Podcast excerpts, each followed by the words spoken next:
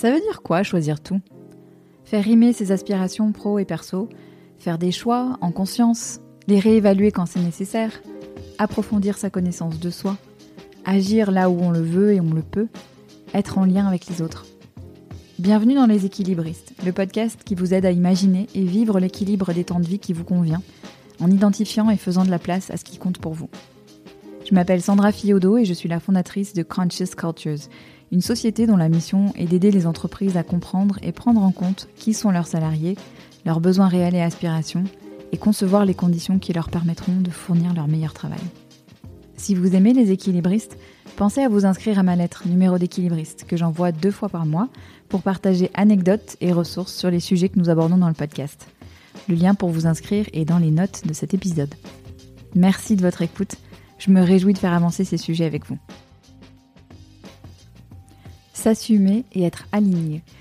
Marion Dariotor, mon invitée du jour, donne corps et ampleur à ces mots. Marion, c'est une communicante. C'est sa passion depuis longtemps, c'est son métier, et c'est le domaine dans lequel elle a entrepris plusieurs fois et dans lequel elle dirige aujourd'hui le cabinet The Arcane spécialisé dans la gouvernance et l'influence.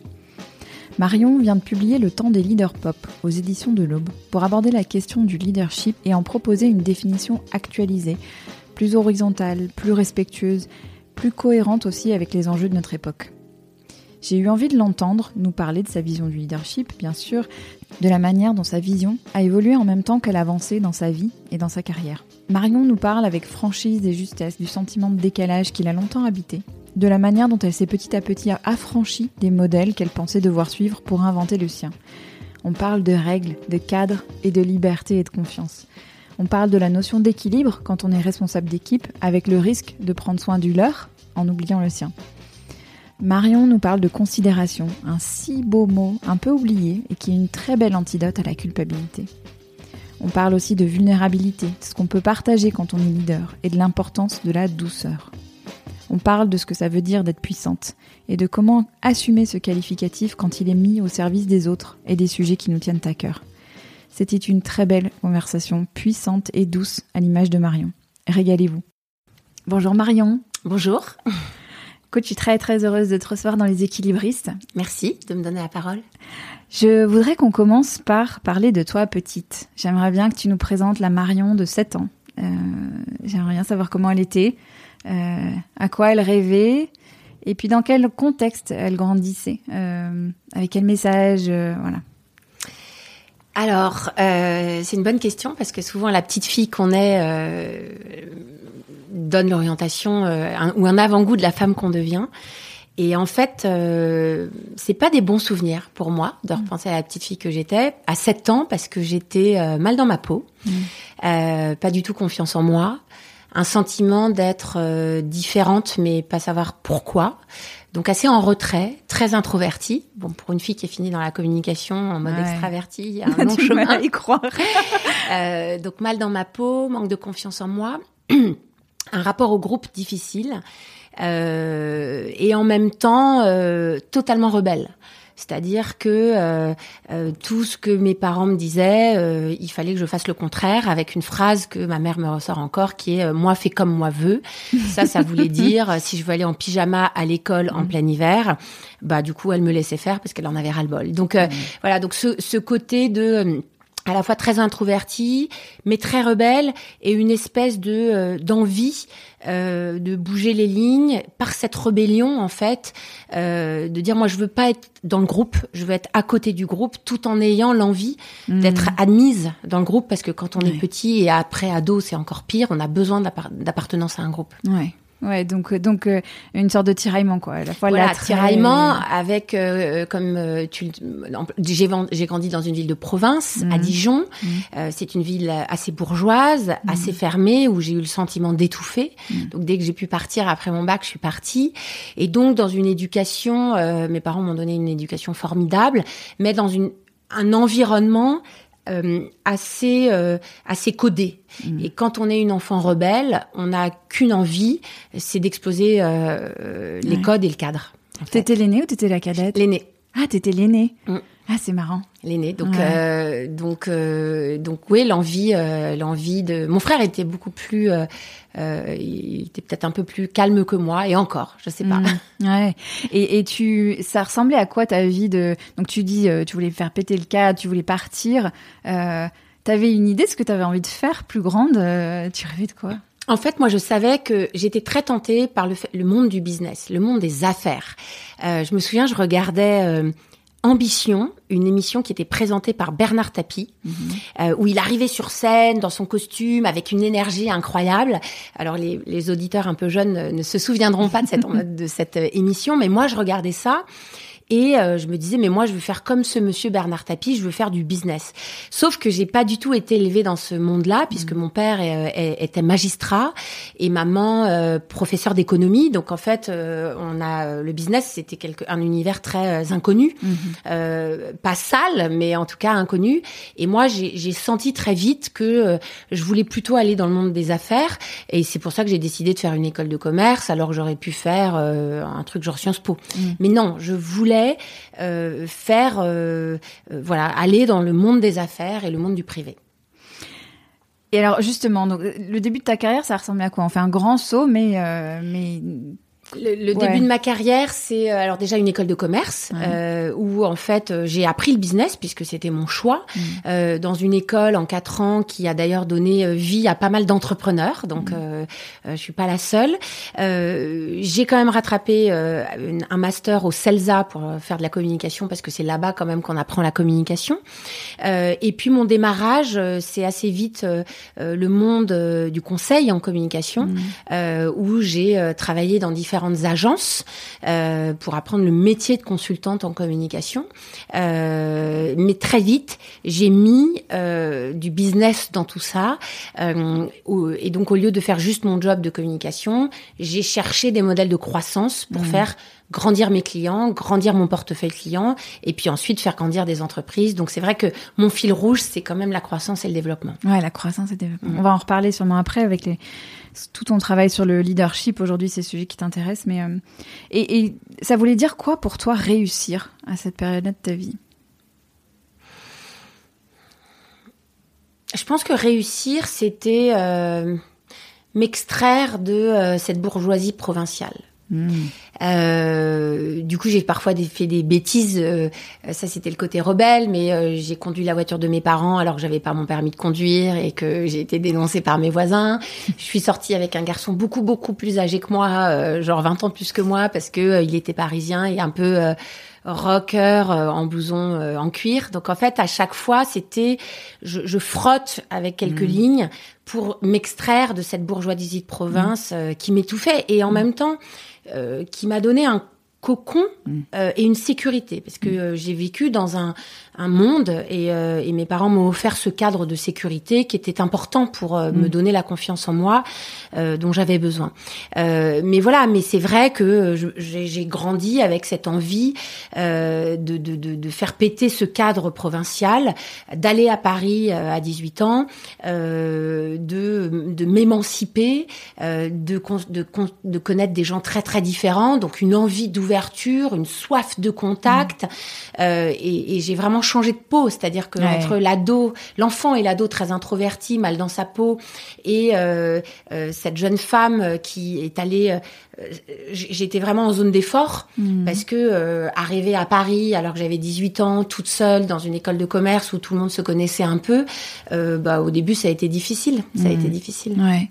Ouais il y a vraiment cette idée de d'inventer autre chose quoi. Ouais. Ça d'inventer autre chose de prendre la main sur ma vie mmh. de ne me la, me la, laisser dicter par personne. Ça là-dessus je suis le, le, moi fait comme moi veut. Ouais. je l'ai appliqué à ma vie. Et d'ailleurs c'est pour ça qu'on me ressort souvent cette phrase parce qu'en fait même aujourd'hui euh, c'est quelque chose qui me guide. Donc effectivement, j'ai un vrai euh, problème avec l'autorité. euh, je déteste qu'on me mette dans des cases. Euh, si on me met dans une case, je n'ai qu'une envie, c'est d'en sortir.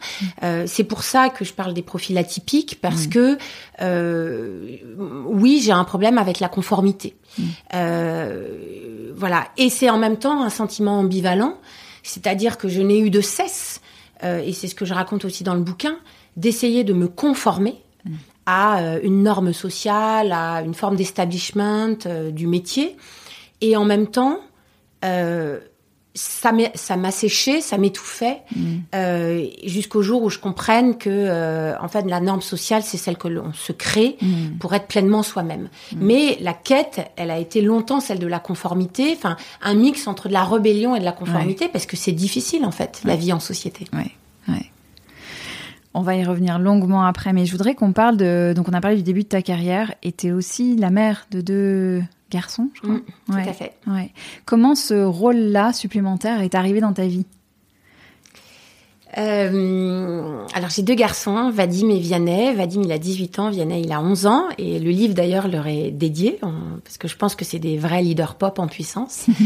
Euh, le rôle de maman, il est venu. euh, en fait, je mentirais si je disais que ça a été le rôle de ma vie. C'est Ouais. pas vrai. En fait, c'est un rôle parmi d'autres. Mm.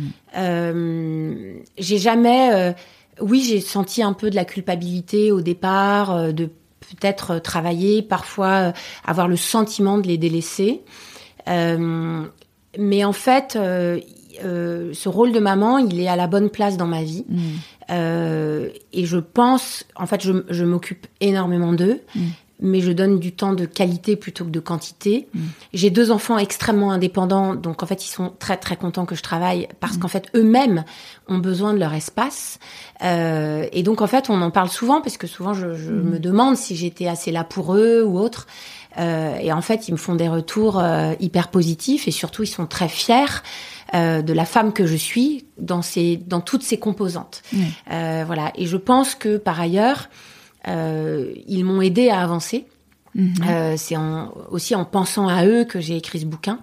Euh, parce que euh, euh, j'avais pas envie de plaquer sur eux ce que moi j'ai eu du mal à vivre. Mhm. Donc je les éduque dans la revendication de leurs différences, de Mhm. leurs spécificités.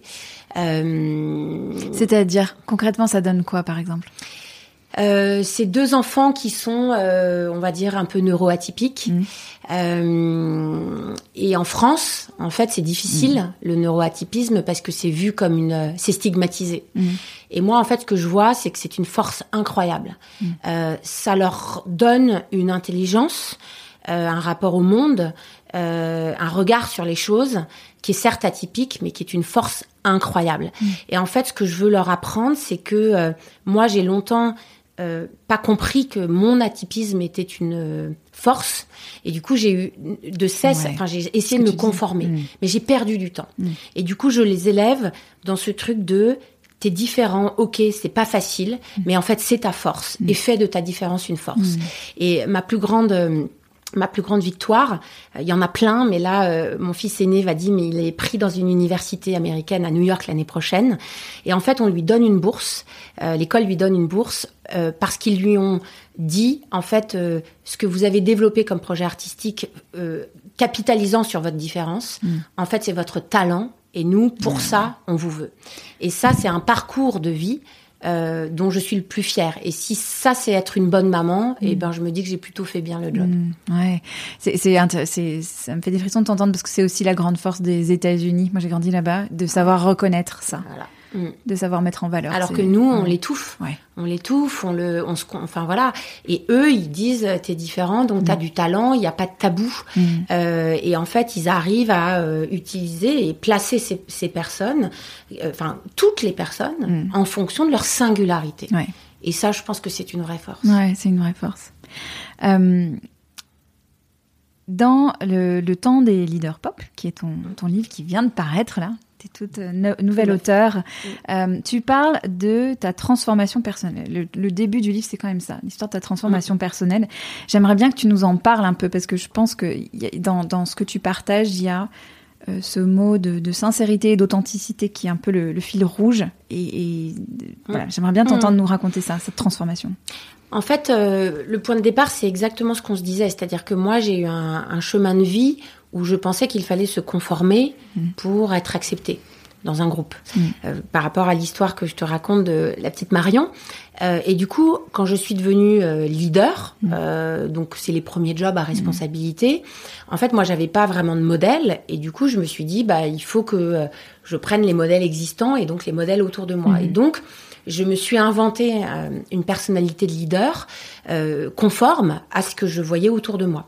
Donc c'est un leadership plus plutôt descendant où le leader donne des ordres, fait exécuter, euh, est en position un peu de surplomb et d'autorité. Mhm. Euh, bref, le truc classique, euh, mhm. voilà. Et en fait, en, jouant ce personnage, peu à peu, je me suis perdue. C'est-à-dire que non seulement j'avais pas d'impact, alors je me disais pourquoi ça marche pas quand je fais ça, là, je comprends pas et tout. Mais en fait, ça n'avait pas d'impact parce que c'était pas sincère. C'était faux. C'était faux. Mhm. Ça sonnait faux. Et du coup, et j'étais mal. Il y avait deux choses. Un, ça mhm. n'avait pas d'impact sur les gens, mhm. donc euh, j'étais en situation parfois d'échec managérial. Et par ailleurs, euh, moi, j'étais pas heureuse. J'étais pas heureuse dans euh, le personnage de leader que j'étais, alors même qu'on me confiait très jeune des responsabilités fortes. Donc il y a de quoi. normalement, c'est bon pour l'ego, puis c'est bon pour la confiance en soi. Mais en fait, plus j'avançais dans la hiérarchie, plus en fait j'étais consumée à l'intérieur.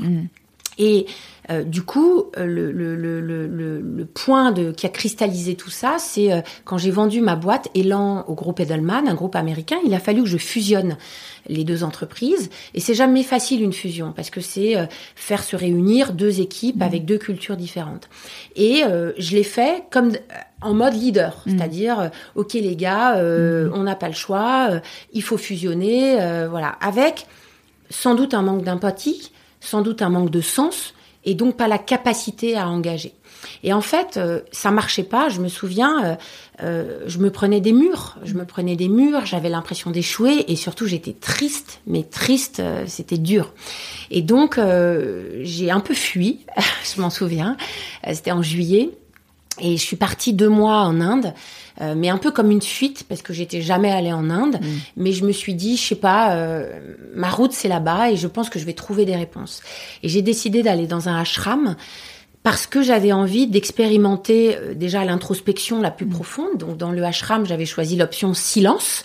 Donc c'est quand tu ne, décides de ne pas parler parce mm. que euh, pendant deux semaines, parce qu'en fait l'introspection elle est plus mm.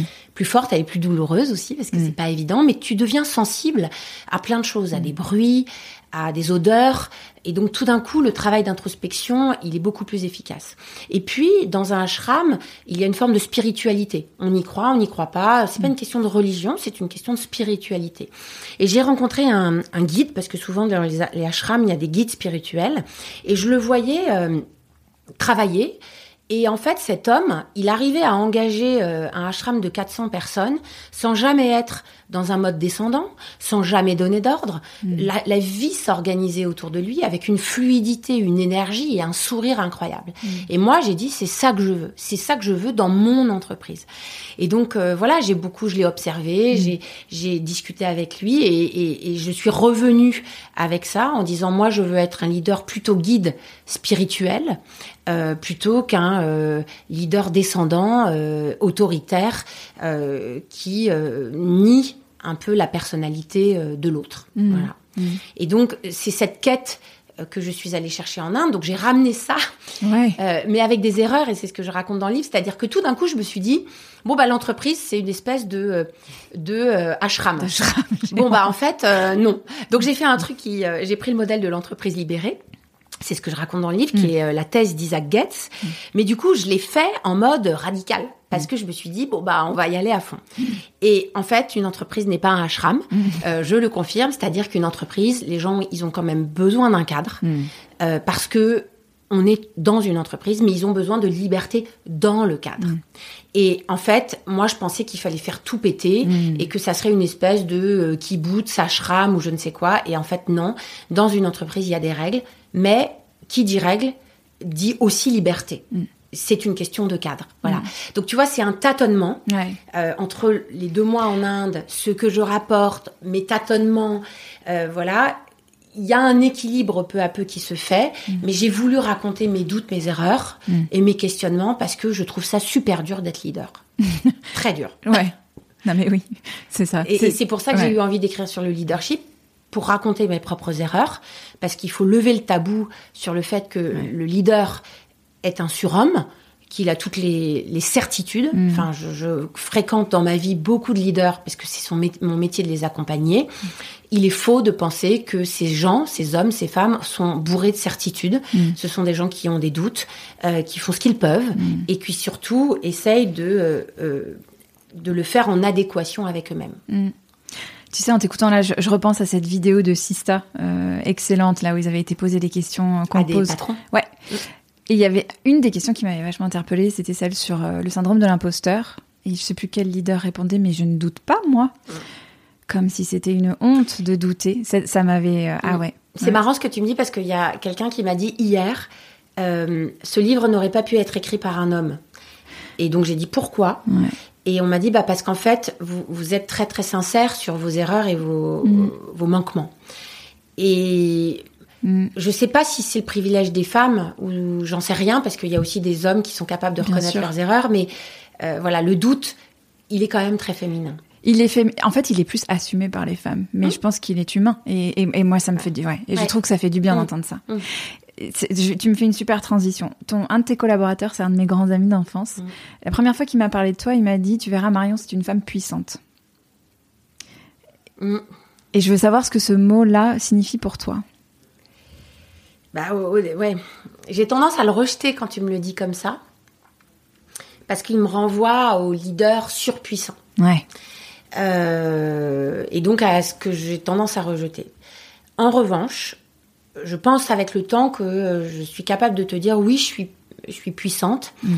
mais puissante dans euh, alors déjà une forme d'activité ou de d'hyperactivité, certains diront, ou de surénergie. Ouais. C'est vrai que je suis née avec ça et donc euh, ça fatigue certains, ça fatigue mon mari, mes enfants, parfois mes collaborateurs, mais j'ai une force de traction Ouais. et donc ça, je pense que ça donne une forme de puissance. Euh, et effectivement, derrière la puissance, il y a ce côté de tout est possible Mm. et euh, moi, j'ai pas de limite. Comme c'est mon côté rebelle, Mm. En fait, je vois jamais les limites. Donc, euh, du coup, bah, euh, ce qui est puissant, c'est euh, ce que ça permet au collectif de faire. Mhm.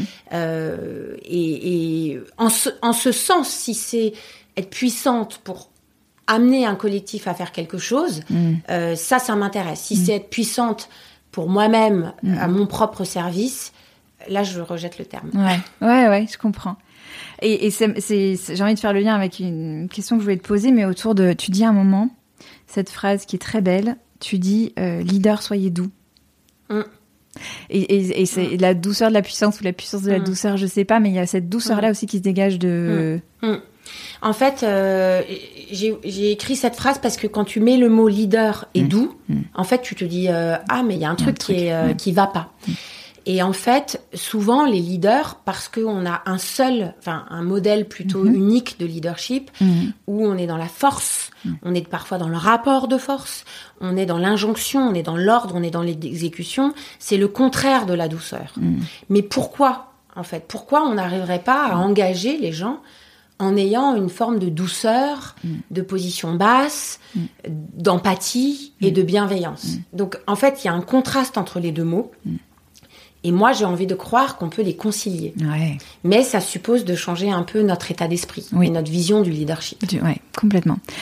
Je veux te. T'es communicante, c'est, Mm. ton métier. Euh, dans les équilibristes, on s'interroge, s'interroge beaucoup sur ces questions de, de, de limites entre le pro et le perso, et de qui sont très floues et très fluctuantes. Euh, et moi, je m'interroge beaucoup sur comment on communique sur le perso dans le pro, Euh, et notamment dans les situations extrêmes de la vie. Euh, Je pense à la maladie, et je pense à Arthur Sadoun et à son Working with Cancer. Qu'est-ce Mm. que tu penses de tout ça, toi? Comment on, comment on s'y prend? Alors, euh, moi, j'ai tendance à, à dire que moi, ma vie pro et ma vie perso, elle est fusionnée. Mhm. C'est-à-dire la Marion qui est au travail, Mm. c'est la même Marion que dans la vie perso. Mm.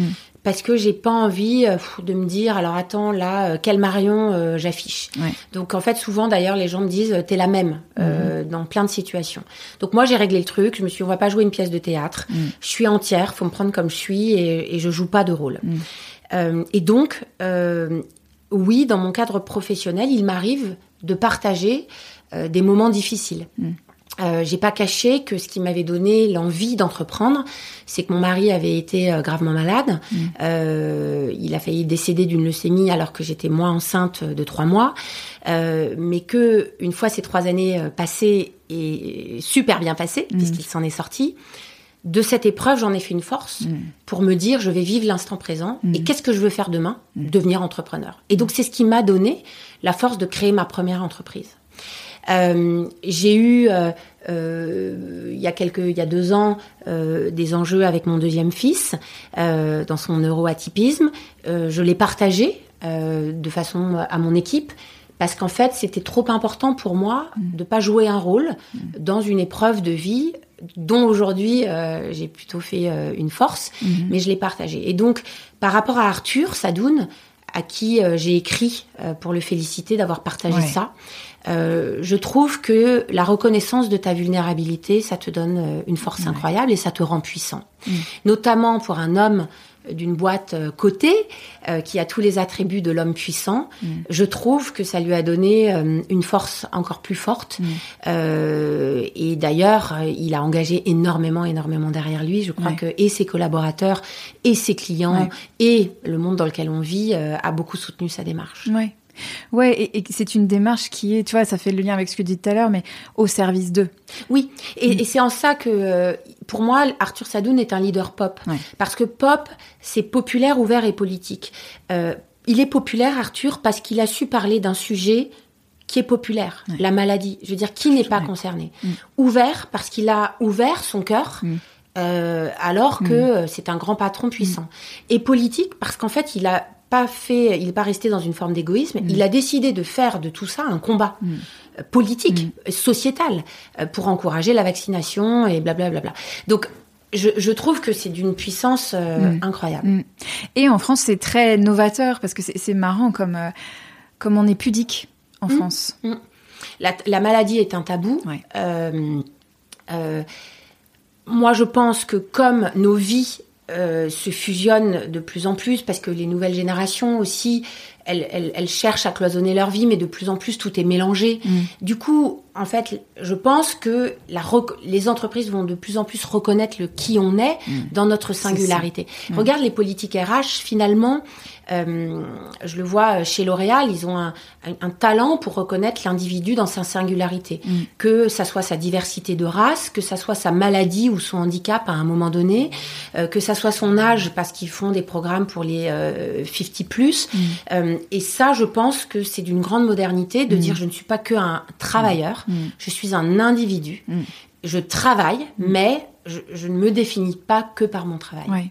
Et, et on ne peut pas me réduire à cette euh, dimension-là parce que il y, a- y a plein d'autres choses qui impactent aussi mon travail. Exactement. Ouais. Tu dis, euh, tu dis quelque chose sur le bien-être au travail parce que souvent mon travail, ah oui, tu travailles dans le bien-être au travail. J'ai du mal avec cette expression parce que il y a un côté euh, spa qui n'est- pas. Wellness. Ouais, c'est ça. Ah, si on arrive, s'il nous reste un peu de temps, on va s'occuper de ça. Mais euh, et tu dis, euh, tu parlais d'évaluation des collaborateurs. Tu dis, il y avait une forme de perte de l'humain, d'oubli des spécificités, des envies, des talents de chacune et chacun, de dilution de l'idée de bien-être au travail qui disparaît dans une forme de conformisme guilleret et de coolitude ou- uniformisée. Dans ce culte du bonheur au travail, il y a une forme d'infantilisation des individus. Faire du bonheur au travail la finalité de la mission RH globale est finalement le plus sûr moyen de le rater.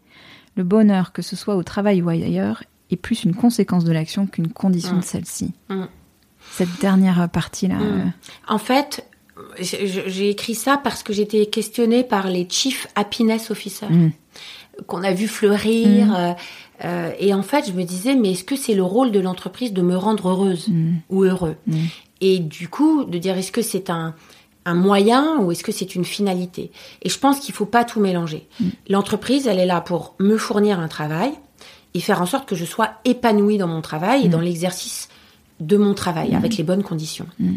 Et par conséquent, je deviens heureuse.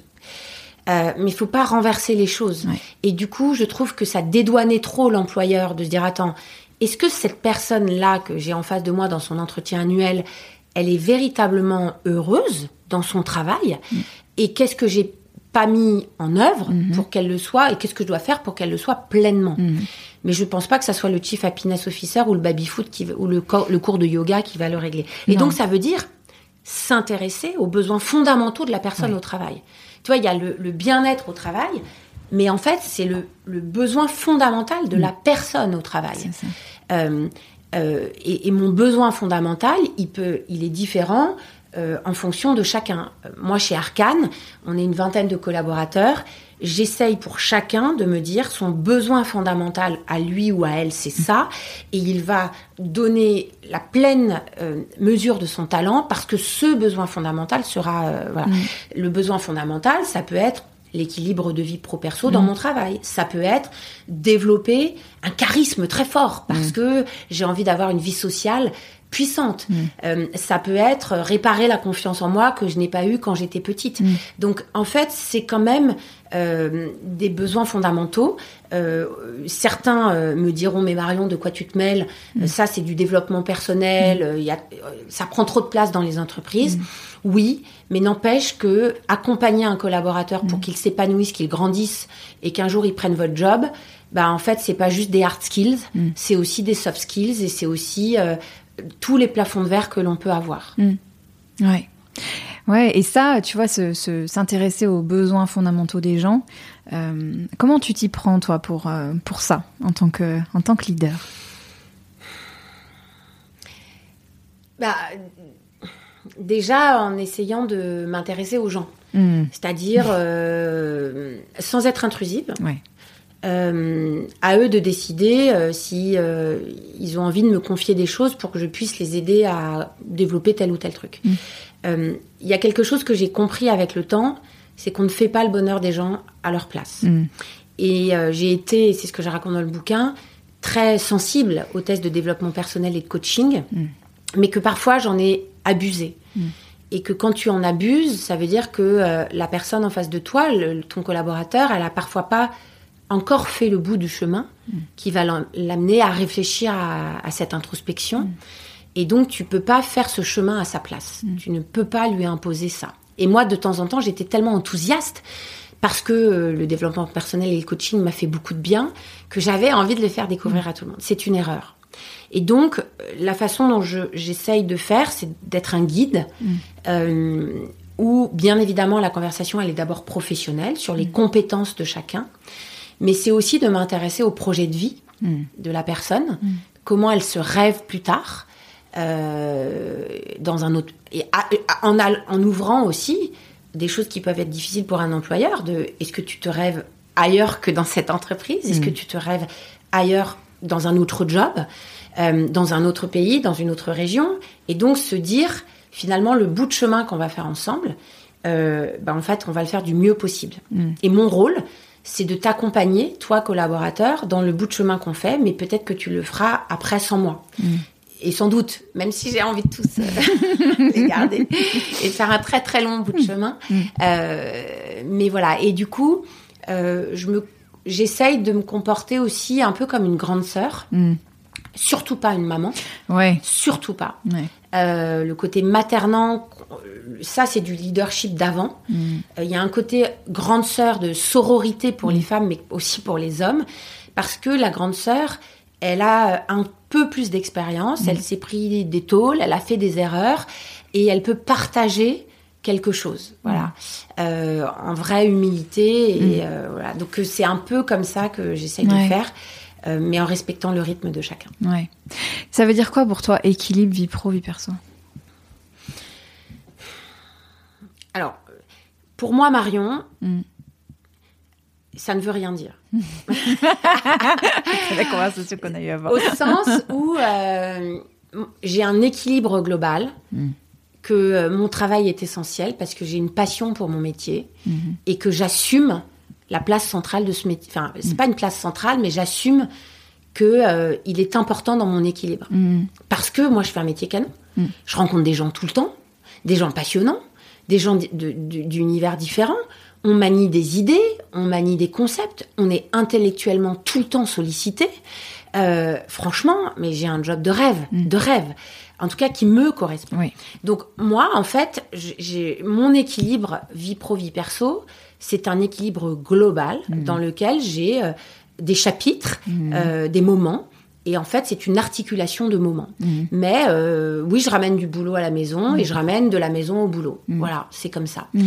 En revanche, en tant que Marion, euh, chef d'entreprise, je suis très questionnée, très interrogative sur euh, quelle est ma responsabilité pour aider ceux qui me le demandent à avoir un équilibre vie pro, vie perso.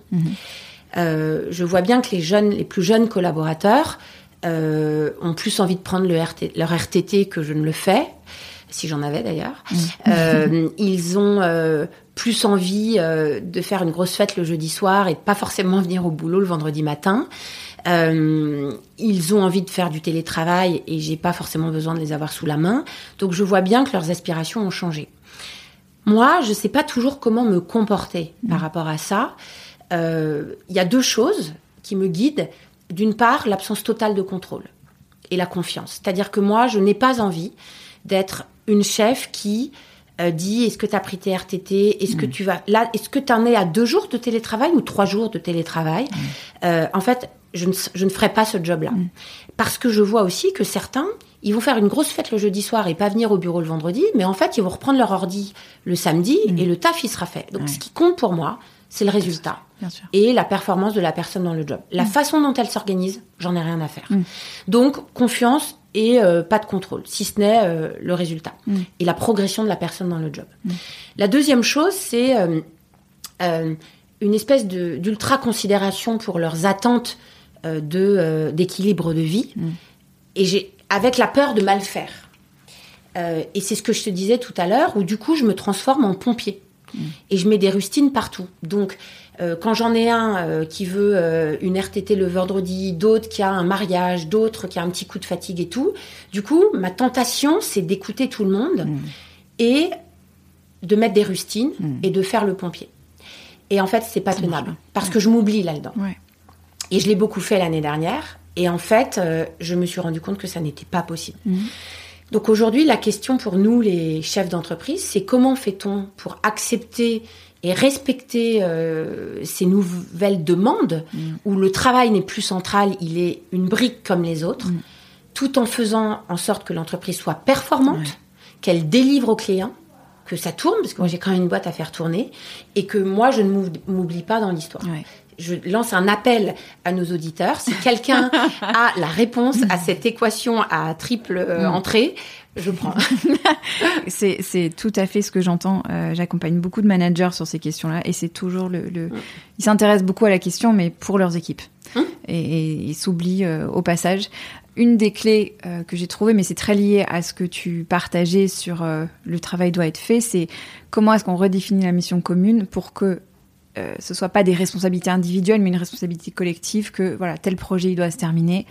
Hum. Tu vois comment est-ce qu'on répartit ça au, au sein de l'équipe Donc tu reconnais la singularité de chacun Ouais. et ses besoins, Ouais. mais en même temps, tu rappelles le collectif. Exactement. C'est intéressant. Et ça, j'avais eu cet échange-là Mm. avec une, une copine qui est directrice de, de prod et qui me disait, moi, je suis très contente hein, que mes, mes, mes, les gars sur la chaîne de, de fabrication, ils aillent chercher leur enfant malade à la crèche. C'est super que ce soit des hommes qui aillent le faire. Je, je soutiens.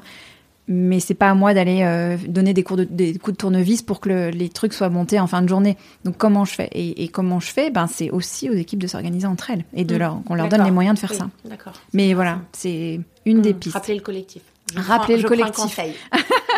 Euh, et, et juste, enfin, moi, il y a une question et qui vraiment quelque chose qui est qui m'a sauté aux yeux en te lisant, c'était cette idée que finalement l'équilibre, c'était se vit surtout dans l'engagement, euh, dans le fait de s'engager dans ce qu'on fait. Tu vois, d'être, tu, il Mm. y a vraiment cette idée de dans ce que tu viens de partager, même dans ta définition à toi de l'équilibre, mais Mm. t'es, t'es dedans quoi. En fait, je pense que quand tu es engagé et que tu es drivé par ce que tu fais ou Mm. ce à quoi tu crois, est-ce que tu te poses vraiment la question de ton Ben, c'est équilibre ça. Ouais, ouais. En fait, Ouais. ça te porte. Ouais. Donc, en fait, tu es capable de déplacer des montagnes, Mm. tu es capable de faire l'extra miles, de travailler peut-être un peu plus, Ouais. Parce que tu es drivé par quelque chose qui est plus grand que toi. Donc, est-ce que, à un moment donné, l'engagement, quel qu'il soit, associatif, politique Mm. ou autre, finalement, c'est pas une façon de moins se regarder le nombril, Mm. euh, d'être un peu caliméro et victime, Mm. et juste de se prendre en main et Mm. de se dire je vais construire quelque chose plus Ouais. grand que ma petite personne. Ouais, c'est ça. Et en fait, enfin, moi, l'expression équilibre vie pro vie perso, elle me, elle me déplaît beaucoup. Et en fait, je pense qu'on, c'est pas, c'est pas de ça dont on parle. On parle en, en réalité de c'est quoi une vie réussie, avec plein de guillemets sur réussi. hein. Mais c'est quoi une vie riche C'est quoi une vie dans la, dont, Mm. que je serais heureux ou heureuse d'avoir vécu, dont je serais fière, euh, plus que de l'équilibre, parce que C'est intéressant parce que je repense à enfin, les équilibristes, Mm. qu'est-ce que ça veut dire? Mm. Euh, En fait, tu peux. En fait, c'est équilibrer tes envies, tes combats, Mm. euh, mais c'est très stigmatisant de dire vie perso, vie pro, parce que tu peux aussi vivre tes engagements dans, dans, la, dans la vie pro. Euh, et inversement. Mm. Donc, en fait, je suis d'accord avec toi. Faut faut casser cette notion d'équilibre vie pro perso qui moi d'ailleurs me Mm. m'énerve parce qu'en fait, il, il, il, il met une pression exactement. pour le collaborateur Ouais. et pour le manager. Ouais. Euh, donc, parlons peut-être d'un équilibre de vie, Mhm. respectant mes besoins à moi Mhm. euh, dans toutes mes composantes, parce que moi, Marion, je suis une maman, euh, une femme, une copine, une sœur et autres. Mhm. Et donc, moi, j'ai plein de vies et je dois équilibrer mes vies. Voilà. Mais vie pro, vie perso, on stigmatise et d'emblée, on se met dans la dualité. Exactement, en concurrence. Voilà. L'un est en concurrence Exactement. avec l'autre. Donc, comment tu veux, somme à vu que c'est quand même difficile, Mm. comment veux-tu faire Jeu à somme nulle. Exactement. Ouais. Mm. Ouais. Et on parlait tout à l'heure un peu en off, parce que je t'ai entendu dans le, dans le super podcast de Laura Le Sueur parler de culpabilité, où tu disais je ne culpabilise pas. Mm. Parle-nous de ça. Bah, j'ai arrêté, en fait. c'est comme la Parce que clope, ça j'ai m'a pris trop. euh, j'ai arrêté. Ouais, la clope, voilà. Donc euh, il y a un peu une désintox comme la clope et le sucre. Euh, mais oui, en fait, la culpabilité, la culpabilité, elle démarre tellement petite. Euh, de euh, pas être comme les autres, de se sentir différent, euh, de euh, euh, puis après tu deviens euh, maman, euh, donc euh, en fait comment t'es maman euh, et que t'assumes euh, une, une- d'avoir envie de faire ton travail, Ouais. euh, euh, là, après, c'est les voyages. Après, franchement, c'est c'est sans fin. C'est sans fin. Donc, en fait, euh, bien sûr qu'il y a plein de moments où je me sens coupable de mal faire des choses. Euh, euh, mais euh, je fais de mon mieux. Mm. En fait, faisons déjà de notre mieux, ayons un peu notre euh, une espèce de bienveillance pour nous-mêmes déjà. Mm. Euh, parce que si en plus on doit culpabiliser, franchement, euh, pff, voilà. Donc moi j'assume, j'assume euh, que je suis une maman qui travaille, j'assume que je suis pas parfaite, j'assume que j'aime faire la fête, Mm. j'assume que je suis rebelle, bah ouais, Mm. Et j'assume que j'ai che- les cheveux frisés et que ça plaît Ouais. pas à tout le monde. Donc en fait il faut s'assumer tel qu'on est. À partir du moment où tu es aligné, je pense que tu ne culpabilises plus. Mm. Et c'est tellement d'énergie la culpabilité. Ouais, c'est énorme. Ouais, c'est Voilà. c'est très Et en même temps, il faut faire en sorte de respecter tout le monde, Mm. d'être quand même bien avec les autres, Mm. d'avoir du care pour l'autre, Mm. euh, parce que euh, sinon on devient des pauvres égoïstes. Tu vois, Mm. si on n'a plus du tout de sentiment de culpabilité, Mm. qu'est-ce qui nous reste? Mm. Donc, mais la- l'absence de culpabilité ne veut pas dire qu'on ne Mm. s'occupe pas des autres. Ouais, c'est la culpabilité, c'est la forme extrême de, de l'intérêt, mais c'est c'est de se dire, euh, ouais, si. Enfin, on en revient à cette Mmh. idée de jeu à somme nulle, quoi. Tu De- peux avoir, ouais. tu peux être dénué de culpabilité parce que tu as travaillé là-dessus. Mais tu peux avoir une, un- une immense considération pour l'autre. Et la considération, c'est autre chose. Moi, j'aime ce mot. J'aime Mhm. vraiment ce mot qui Mhm. est un peu un vieux mot, mais qui veut dire euh, euh, prendre en compte l'autre dans ce qu'il est et euh, dans son entièreté, quoi. Merci de mettre ce mot parce que je crois que c'est un bon substitut à care. Oui, c'est vrai. Ouais, C'est un vieux mot, mais c'est il est un pas vieux mal. mot. Il est beau. Mm. Il est beau. Euh, T'as un autre engagement, toi, qui te tient à cœur, je crois, c'est celui dans Entreprise et Progrès. Mm.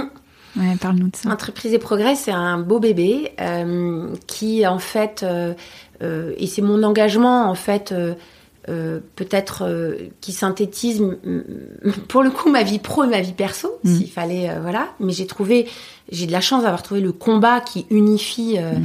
Mes engagements. Mm. Euh, Entreprise et Progrès, c'est un think tank qui a été créé il y a 50 ans pour euh, euh, favoriser la place de l'humain dans l'entreprise. Mm. Parce qu'en fait, il y a 50 ans, les discours, c'était de dire il y a de la performance économique d'abord, Mm. l'humain ensuite. Mm. Les pères fondateurs d'Entreprise et Progrès, ils ont dit il ne peut pas y avoir de performance économique sans performance humaine. Mm. C'était il y a 50 ans. Les mecs étaient hyper avant-gardistes. Donc moi, je suis présidente de ce think tank et je, je, je relais le combat des pères fondateurs. Par chance, ce combat, il a vachement... euh, euh, été repris par d'autres. Et ça, moi, ça me rend fière. Il y a Mm. plein de think tanks, il y a plein d'associations qui relaient tout ça autour des notions d'impact, autour des notions d'entreprise à mission, Mm. de label B Corp. Donc, c'est toute cette vague de l'entreprise responsable, si je puis euh, dire comme ça. Euh, mais effectivement, euh, ce qui, moi, m'importe, c'est que je souhaite que l'entreprise soit le lieu de l'épanouissement de l'homme et de la femme. J'y crois profondément. Mm. C'est pour ça que l'opposition vie, Mm. vie pro, vie perso, elle ne me va pas. Mm. J'ai envie de croire qu'on peut être épanoui en entreprise à partir du moment où notre individualité, notre singularité est prise en compte. Ouais. Voilà. Et Ouais. donc ce combat d'entreprise et progrès, je, je- je- je le porte euh, parce qu'il y a encore beaucoup de progrès à faire. On Mhm. n'y est pas. Il y a encore trop de gens qui sont malheureux en entreprise. Donc je pense qu'on a encore plein de choses à faire. Mais mon rôle, c'est de mettre en lumière les gens qui font bien les choses, qui Mhm. ont des pratiques vertueuses, parce que l'idée, c'est d'essaimer un peu et de Mhm. susciter des vocations chez les dirigeants. Ouais, ouais. C'est enthousiasmant comme mission. C'est faut- beau, hein Ouais, c'est beau. Voilà. Ouais, ouais. Je vous invite à rejoindre Entreprise et Progrès. Oui, on, va, on mettra le lien pour que les gens aillent regarder.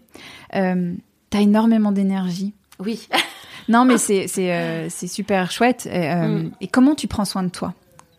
Alors, oui, parce que souvent on me dit, mais comment tu te poses? En fait, j'ai appris avec le temps, parce qu'avant j'étais que en mode pile électrique, euh, mais j'ai vraiment mes, mes protocoles et mes Mhm. rituels. Euh, déjà, je me fais masser tous les vendredis soirs, Ah ouais. et c'est euh, ma transition vers le week-end Mm. avec Liliana, ma masseuse qui est avec moi depuis 7 ans. Mais voilà, c'est mon. Je tourne la page Mm. euh, du boulot pour me rendre disponible pour ma vie perso. Donc ça, c'est quelque chose qui est hyper important. Ça te permet de, de switcher vraiment mentalement? En Ouais. fait, c'est euh, comme si je faisais un petit reset de mon logiciel. Ouais.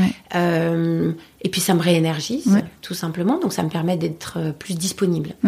Euh, un autre de mes rituels, c'est le vélo. En fait, le vélo, c'est pas, euh, oui, bien sûr, pour la fibre écologique. Mon vélo électrique pollue moins que ma Smart. Mais en fait, quand tu es sur ton vélo, tu pédales Ouais. et tu ne peux ni parler, ni téléphoner. Tu regardes à peu près euh, tes pistes cyclables. Et donc, c'est un moment de presque de méditation. Mhm. Et donc, moi, ça me ressource énormément. Et comme je passe ma vie dans Paris, je pédale beaucoup. Mm. Et ça, ça fait un bien fou. Et puis enfin, j'ai euh, mon rendez-vous avec moi-même, qui est un rendez-vous annuel où je pars euh, minimum une semaine par an, seule.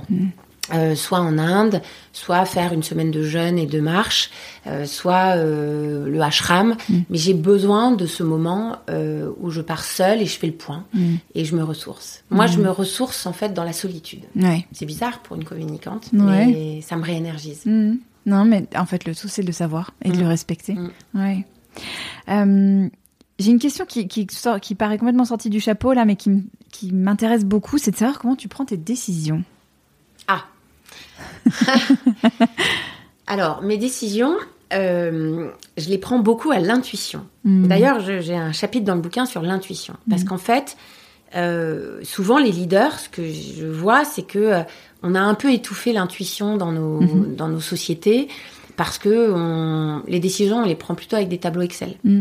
Et donc, je pense que c'est extrêmement important de relibérer un peu l'intuition qui libère le potentiel créatif euh, parce que c'est une façon de croiser ce qu'on entend, ce qu'on voit, ce qu'on sent, ce qu'on mange, ce qu'on écoute. C'est ça pour moi euh, l'intuition. Euh, l'intuition m'a fait faire des erreurs quand je ne la maîtrisais pas. Parce que comme derrière l'intuition, il y a parfois l'impulsivité Mhm. et l'absence de rationnel, en fait, euh, et que en plus je suis très euh, spontanée et énergique, Mm. du coup l'intuition m'a parfois fait faire des erreurs. Mm. J'ai parfois recruté des gens que j'aurais pas dû recruter. J'ai parfois euh, fait des choix business que j'aurais pas dû faire. Donc oui, j'ai fait des erreurs. Donc avec le temps, j'ai appris à contrebalancer mon intuition qui est très forte par du rationnel. Euh, et par mon entourage. C'est-à-dire que le rationnel, ça va être euh, euh, des faits, donc je vais remettre des faits euh, pour éclairer ma décision, et je vais écouter des gens très différents de moi. C'est pour ça que dans mes équipes, je fais en sorte de m'entourer de gens très différents, et je sais ce que je vais chercher chez les uns et chez les autres pour équilibrer mon intuition. Et donc, en fait, tu vois, c'est un chemin, c'est-à-dire l'intuition, elle m'a portée, elle m'a fait faire des réussites incroyables. Puis parfois, quand elle n'était pas maîtrisée, elle m'a fait faire des erreurs. Et comme tout est une question d'équilibre dans la vie, tu es bien placé pour le savoir, euh, eh bien, en fait, c'est- j'ai trouvé une forme d'équilibre dans, la pratique de l'intuition, Hmm. qui doit quand même respecter un cadre. Hmm. Oh, on revient au cadre. Bah oui, Bah oui. bah oui. Moi, la rebelle, si je, si, si je, moi-même, je reconnais que euh, on a besoin On a d'un besoin cadre. d'un cadre. De quoi t'es fière, Marion? Euh, bah là, déjà, comme euh, c'est une discussion assez personnelle finalement, en fait, ce qui me vient, c'est. euh, euh, je suis assez fière de m'assumer telle que je suis, Ouais. euh, finalement. Tu vois, entre le début de notre conversation, de la petite Marion qui avait 7 ans et celle qui a écrit un bouquin sur le leadership, bah en fait, je pense que. bah, je pense que je peux être fière d'être ce que je suis parce que je suis alignée avec moi-même. J'ai fait plein d'erreurs, plein de tâtonnements, mais euh, en fait, je suis assez, je suis très épanouie. J'ai encore Mhm. plein de trucs à apprendre, attention. Mais, euh, mais en tout cas, je m'assume telle que je suis avec mes qualités et mes défauts. Hmm. Euh, et j'ai une forme d'hum- d'humour et de bienveillance pour euh, tout ça. Hmm. Euh, donc voilà. Je suis fière de ma réussite professionnelle parce qu'en fait, c'est ce qui me permet de donner une jolie vie à mes enfants, à ma famille. Mm. Euh, et ce partage est important pour moi. Mm. Euh, je suis fière de tous les gens avec lesquels j'ai travaillé, que j'ai vu grandir, à mes côtés ou pas à mes côtés. Hmm. Euh, s'affranchir parfois de moi, parce que parfois il faut tuer la mère. Euh, mais je suis fière de voir ce qu'ils sont devenus, Mm. Même si parfois les liens ont été rompus. Euh, mais c'est pas grave, c'est la vie. Mm. Euh, mais je suis fière de voir ce que j'ai pu à un moment donné transmettre à mon tout petit niveau à quelqu'un qui a fait qu'il a libéré son talent. Hmm. Euh, voilà, donc euh, ça, ça me rend fière. Hmm. Voilà. Merci beaucoup, Marion. De rien. Oh, Je ne sais pas si c'est euh, une leçon d'équilibre et d'équilibrisme, mais euh, en tout cas, il n'y a pas de leçon. Il y a pas de Euh, leçon. Il n'y a pas de leçon. La leçon, c'est qu'il n'y a pas de leçon. Que- Et c'est que c'est intéressant d'entendre. S'il y a déjà des, Ouais. des petits tips et euh, des conseils, c'est déjà, euh, Ouais. c'est déjà bien. Ouais, et puis tu vois, pour reboucler avec ce qu'on disait tout à l'heure sur euh, sur l'autorisation. Enfin, c'était un peu notre conversation off avant, mais euh, et sur ce que ça veut dire que d'être puissante ou puissant. De cette idée de, de bah ouais, d'autoriser parce qu'on s'assume, d'autoriser d'autres à s'assumer. Exactement. Ça, c'est extraordinaire. Voilà. Bah, ça sera le mot de la fin. Alors, Ouais, j'adore. ouais. Merci beaucoup, Merci Marion. beaucoup.